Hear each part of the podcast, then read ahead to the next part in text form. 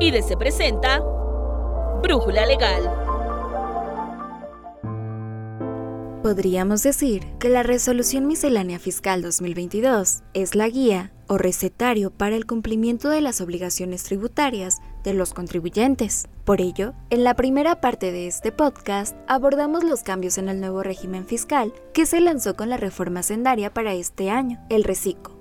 En este capítulo de Brújula Legal, continuamos con los impactos de la remis que afectan tanto a personas físicas y morales, en concreto los relacionados al CFDI. Soy Nancy Escutia y te invito a quedarte con nosotros.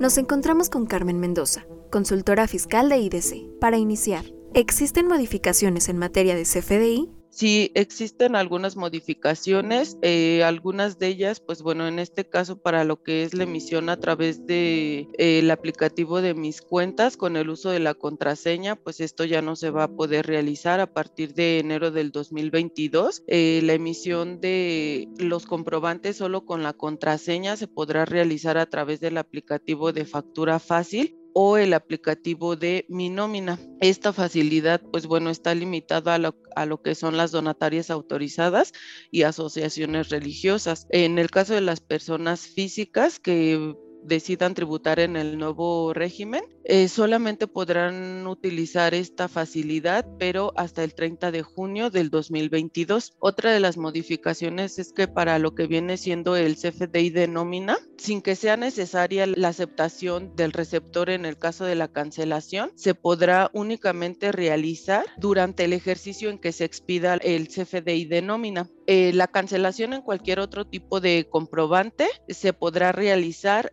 a más tardar en el mes en que se deba de presentar la declaración anual. Eh, pues bueno, en este caso pues es los meses de marzo y abril, respectivamente para personas morales y físicas. Y bueno, en este caso otra de las modificaciones es que para los contribuyentes del sector primario que no superen ingresos mayores a 900 mil pesos, tienen la facilidad de llevar a cabo la emisión del comprobante a través de un proveedor de certificación y generación de comprobantes fiscales digitales por internet para el sector primario. Son proveedores pues especiales para este, para este sector. El último, digamos, punto a considerar es que, bueno, los comprobantes de nómina ya no se pueden llevar a cabo a través del aplicativo de mis cuentas. ¿Qué sucede con el plazo de expedición del complemento de pagos? Bueno, en este caso, pues para lo que viene siendo el ejercicio 2022, este plazo se reduce. Anteriormente se tenían 10 días, ahorita, bueno, ya se tiene un plazo únicamente de 5 días naturales del mes siguiente, en este caso al que se realizó el pago, para poder llevar a cabo la expedición. Dinos, ¿existen otras reglas que sean importantes considerar? Sí, de forma general, bueno, hay reglas adicionales que tendríamos que tomar en consideración. Algunas de ellas es, pues, es la, la regla 2.2.18, que hace menciona que, bueno, en este caso el SAT va a llevar a cabo la validación anual de los medios de contacto que el contribuyente haya proporcionado. En esto, pues, con la finalidad de que el contribuyente tenga los medios de contacto actualizados y, bueno, el SAT pueda tener una mm, eh, algún medio para llevar a cabo alguna notificación o alguna carta invitación se le haga llegar al contribuyente también la, la regla 2.2.19, que bueno, en este caso nos hace mención a que pues la autoridad fiscal va a poder restringir el uso de la contraseña o de la e-firma que se hayan generado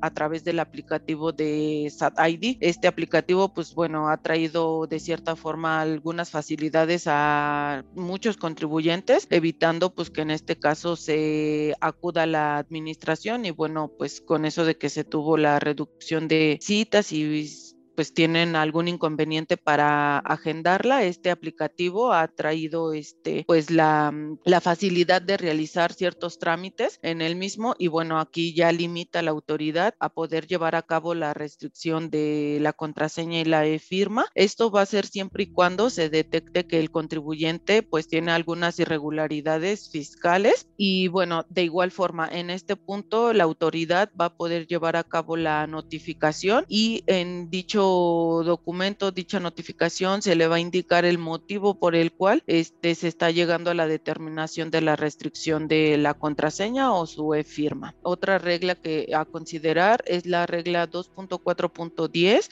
donde, bueno, en este caso se da la facilidad de obtener la constancia de situación fiscal a través del chat uno a uno que se encuentra pues en la página de internet del SAT y esta da la facilidad de si se solicita, el SAT estaría enviando el documento vía correo electrónico. Este correo va a ser el que el contribuyente eh, tenga registrado. Por eso es que, bueno, en este caso también es importante que los contribuyentes en relación con la primera regla que mencionamos, pues tengan los medios de contacto, eh, se encuentren vigentes y estén actualizados para que, bueno, se pueda, eh, en este caso, pues obtener la, la constancia de, de esta forma más rápida. La regla 2.2.4.15 pues también nos da este una modificación. Esta regla nos habla sobre el aviso de actualización de socios o accionistas. En este caso pues ya se establece que la presentación va a ser dentro de los 30 días hábiles siguientes, aquel en el que se pues de, se dé el supuesto de la modificación de los socios. La regla 2.7.7.12 en esta eh, nos habla sobre la emisión de el complemento carta aporte. Esta nos, nos indica que, bueno, para lo que son vehículos de carga ligera menores a un camión C2, esto, pues bueno, aquí nos hace mención a una NOM que es la 012-SCT 201, eh, tenemos que tomar en consideración las disposiciones de esta NOM para poder identificar qué eh, vehículos no tienen la obligación de llevar a cabo la emisión de la carta aporte, aun y cuando se transite por carreteras federales, pero pues digamos que se tiene una condicionante a lo que son los kilómetros, no se tienen que superar 30 kilómetros a la redonda para poder este, estar, digamos, exentos de la, de la emisión del complemento carta aporte. Eh, otra regla, pues bueno, en este caso la 2.8.1.2 nos establece que, bueno, en este caso mejor dicho, se eliminó la facilidad de que las donatarias autorizadas eh, puedan llevar a cabo su contabilidad a través del aplicativo de mis cuentas. Pues esta facilidad que anteriormente se tenía ya para 2022 se elimina. En lo que hace referencia a la regla 3.5.4, esta nos habla sobre la tasa de retención que se estaría efectuando por el pago de intereses en este caso ya para el ejercicio 2022 se establece una tasa de 0.0022% de retención en el pago de este concepto, es decir, de los intereses. La regla 3.9.18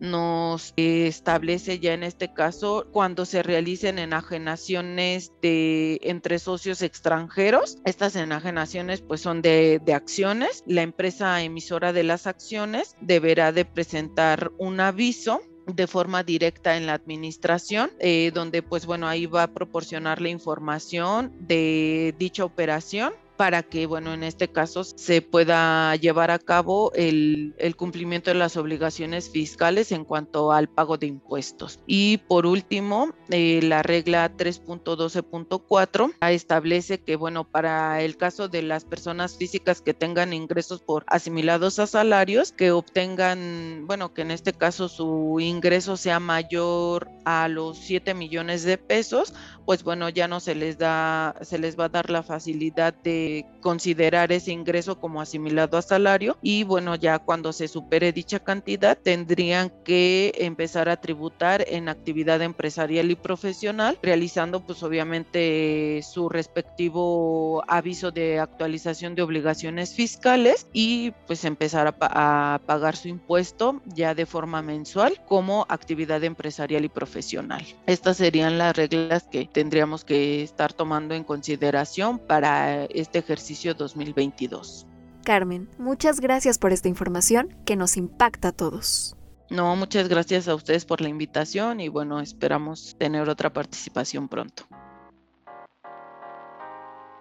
Si estás cansado de buscar todas las modificaciones a la Resolución Miscelánea Fiscal 2022, sus anexos o incluso los anteproyectos que publica el SAT, no te preocupes. En la descripción de este capítulo te dejamos el link de nuestro especial en el que podrás revisar las notas que a lo largo del año haremos sobre la REMISC 2022.